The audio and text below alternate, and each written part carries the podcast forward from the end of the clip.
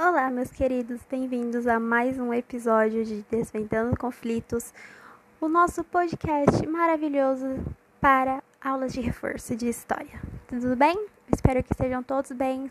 Fico muito feliz que vocês estejam na nossa segunda parte sobre a Constituição de 1988 e eu espero que vocês tenham aproveitado bastante o episódio anterior e absorvam todo o conhecimento possível deste novo episódio. E, gente, eu assim adorei, adorei, adorei as ideias que eu tive para esse, esse episódio de novo. E, como já dito antes, sentem confortavelmente ou deitem, mas não durmam. Peguem o seu chá, o seu leite, seu cafezinho, seu refrigerante, sua água, se tiver calor, e se prepare confortavelmente para um, uma chuva de conhecimentos maravilhosos. E nos vemos daqui a pouquinho, depois da vinheta.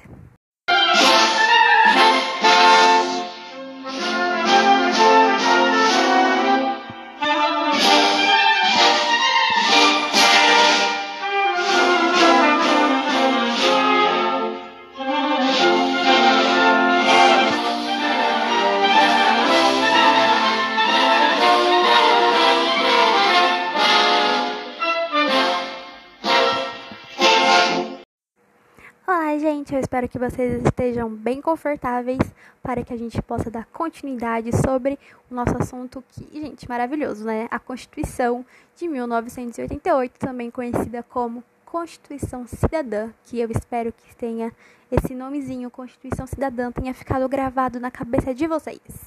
E eu quero começar sobre a. Já falando sobre a nossa liçãozinha de casa que eu deixei no, no podcast passado, na nossa gravação passada que é a curiosidade sobre o nome da rua 25 de março. Gente, no podcast anterior surgiu essa curiosidade muito engraçada sobre o nome da popular rua no centro de São Paulo, 25 de março.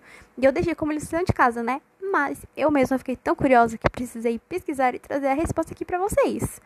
Sim, gente, sim, pasmem. Ela recebeu esse nome por causa da Constituição, mas não da Constituição de 88 e sim da primeira Constituição instaurada no Brasil por Dom Pedro II. E isso, sinceramente, levou para mais uma jornada curiosa de pesquisas. Qual é essa pesquisa nova? Por que, que o dia da Constituição é dia 25 de março? E, gente, o motivo de ser dia 25 de março também está relacionado ao dia da Constituição de Dom Pedro II, da primeira Constituição do Brasil. Ou seja, tanto o nome da rua quanto dia do feriado foram escolhidos para homenagear esse período tão importante para todos nós brasileiros. Agora vamos falar de uma questão que eu considero como um dever social de passar a vocês e espero que vocês acolham para a vidinha de vocês e fiquem esclarecidos que vocês têm e devem ter qualquer concepção de que podem mudar a nossa Constituição e podem ajudar o nosso país. Então vamos abrir o tópico de como a, população, como a população pode ajudar na Constituição.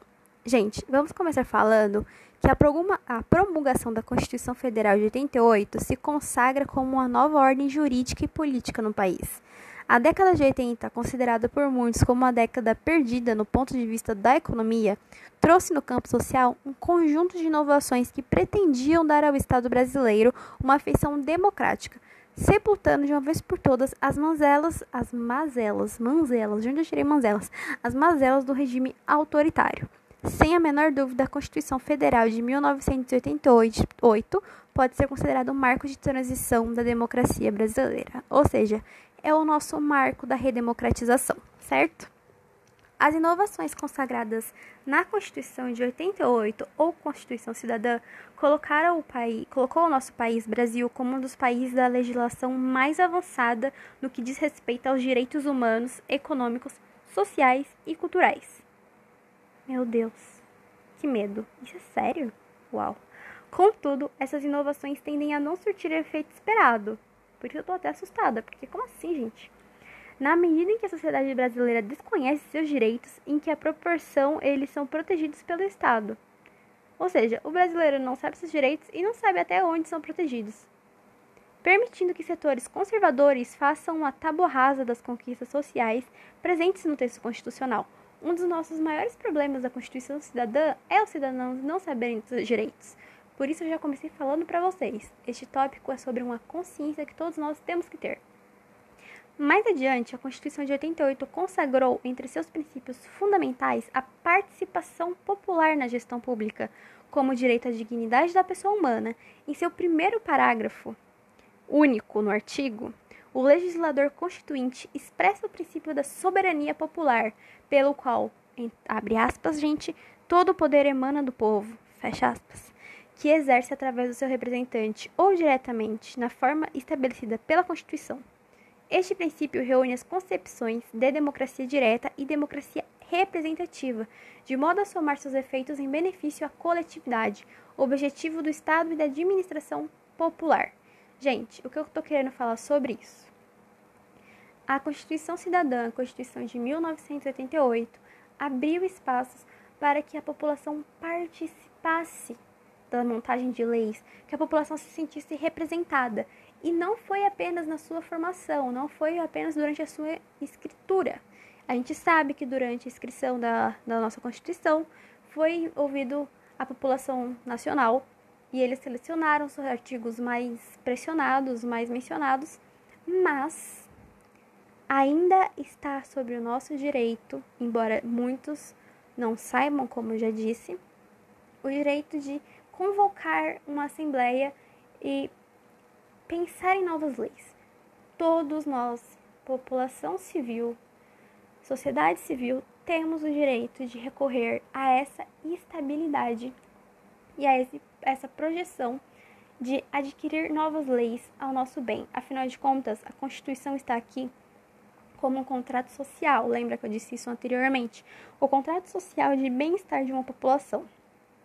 Então, nós, com a nossa enorme democracia permitida durante, durante a formação dessa Constituição, temos esse direito. Ele é garantido. E muitos não sabem porque não é algo propagado, como disse, que se passa por uma tábua rasa de conquistas sociais, porque as pessoas gostam de manter tudo sob o controle conservador. Parando para pensar sobre a opinião da Constituição, eu fiz mais uma pesquisinha, porque eu mesma acho a Constituição, a nossa atual Constituição, uma Constituição muito garantidora de direitos. Sim, ela realmente foi uma revolução democrática para nós. Mas eu tive que pesquisar mais opiniões, porque eu também acho ela muito falha, eu acho ela muito retrógrada. Então, é verdade, porém, que ainda existe uma, distan uma distante gente, uma distante, sabe, existe um buraco assim no meio do caminho da almejada estabilidade social. A atual Constituição, ela enquadra, gente, ela é marcada por momentos mais complexos da história recente do Brasil, onde a sociedade grita às ruas a decepção, o descontentamento, numa avalanche de intolerância e cólera, de raiva, de sectarismo. À baila do descrédito dos poderes públicos e da classe política surgem os heróis da ocasião, esbravejando absolutismos e falsos dogmas da solução das mazelas sociais através da força dos extremos e da estipação de direitos. Ou seja, a nossa democracia é boa, mas ela ainda é muito falha. As pessoas ainda têm que gritar seus direitos que deveriam ser garantidos. Isso realmente é muito complexo, isso é realmente muito complicado. E a, nesse contexto, não são raras inconsistências destiladas contra a Carta da República, inculpada de garantistas e benéfica demais. Gente, ela garante o básico, mas ela é vista como exagerada. Como tal, a motriz da impunidade, corrupção endêmica, o subdesenvolvimento humano e a criminalidade exacerbada. Existe aquela coisa de eles não sabem o que eles podem fazer, eles não sabem os direitos deles mas nós sabemos e nós sabemos todas as brechas possíveis. E mesmo que todos aqui tenham muitos direitos, nós temos ainda mais, porque nós temos a maior arma de todas, nós temos o conhecimento. Por isso, uma das maiores falhas da Constituição está no setor da educação, pois a educação é a chave para que tudo seja, que todos tenham consciência da sua, dos seus direitos e do que se pode ser feito pela sociedade. A Constituição Federal foi assim, o mais importante e sólido instrumento de pacificação das últimas décadas e não é definitivamente a culpa pelas falhas da democracia vigente. Do contrário, por sua vigência, respeito e conceituação é que sustenta e prossegue a evolução da sociedade em direção a um país socialmente mais justo e estável. Mas essas pessoas do período. Ah, gente, essas pessoas eu vou falar do período neolítico, do período pré-histórico, que mantém tudo sobre suas manipuladas garrinhas, elas gostam que a gente tenha desinformação. A culpa própria não é da, da Constituição, embora ela seja falha, embora ela não esteja abrangindo todos os setores, todas as pessoas, todas as minorias, obviamente, obviamente, mas muitas das pessoas que encobrem esse nosso direito, que encobrem o direito do que a gente pode fazer, o que a gente é protegido, enfim. Então, hoje em dia, em pleno ano 2021, é sempre preciso lembrar que existem atos inconstitucionais no nosso governo. Que tal coisa que tal fulano falou é inconstitucional, porque é a nossa Constituição que garante que a gente continue evoluindo, que a gente seja mais justo e estável, que a gente não pode deixar as populações autoritárias, pessoas que querem regimes ditatoriais, que querem o retrocesso da nossa democracia sobre esse controle. Então, a opinião sobre a Constituição é muito diversa. Temos aquelas pessoas que acreditam que a culpa não é da democracia, da, da nossa Constituição, e temos aquelas pessoas que sim, acreditam que a culpa é da Constituição, que existem muitas brechas. Existem aqueles mais conservadores e loucos que dizem que a culpa da Constituição é dela ser muito abrangente. Gente, abrangente. Será que não faz eco no cérebro da pessoa quando ela fala que o problema é a Constituição abraçar a sua população? Uma população tão grande e diversificada? Outra opinião muito comum é que a nossa Constituição, embora ela seja nova, de 30 e pouquinhos aninhos, ela é boa, ela é muito melhor do que muitos direitos que a nossa população já teve anteriormente. Porém, ela está defasada é preciso um constante debate, uma constante manutenção, um constante envolvimento da sociedade com ela, para que ela a... gente, para que ela embarque, sabe, abarque todo mundo. Porque do jeito que as pessoas mudam todos os dias, tudo muda, a Constituição não muda. Ela está engessada num, num paradigma do período em que ela foi escrita. Mas todos nós mudamos diariamente, todas essas necessidades se alteram, se aumentam ou diminuem. Então, o ideal seria que, mesmo ela já sendo muito abrangente, ela continuasse sendo colocada em pauta constantemente para que ocorressem melhorias e para que ela fosse respeitada. Gente, ela é constantemente desvalidada. Então, as opiniões mais populares que nós temos sobre a nossa atual Constituição de 1988 está relacionado a isso. Gente, lembrem-se, vocês têm o direito de mudar as leis do nosso país. Vocês têm o direito de convocar assembleias, vocês têm o direito de gritarem nas ruas. É a liberdade de expressão. A nossa Constituição nos abraça com esse direito. Nunca se esqueçam disso. Esse podcast, gente, esse episódio ele foi mais curtinho, porque a gente falou bastante no outro podcast e eu gostaria que vocês realmente pesquisassem sobre a Constituição. Recomendo que vocês pesquisem. Gente, tem PDF. Vocês podem abrir no celular, podem abrir no computador.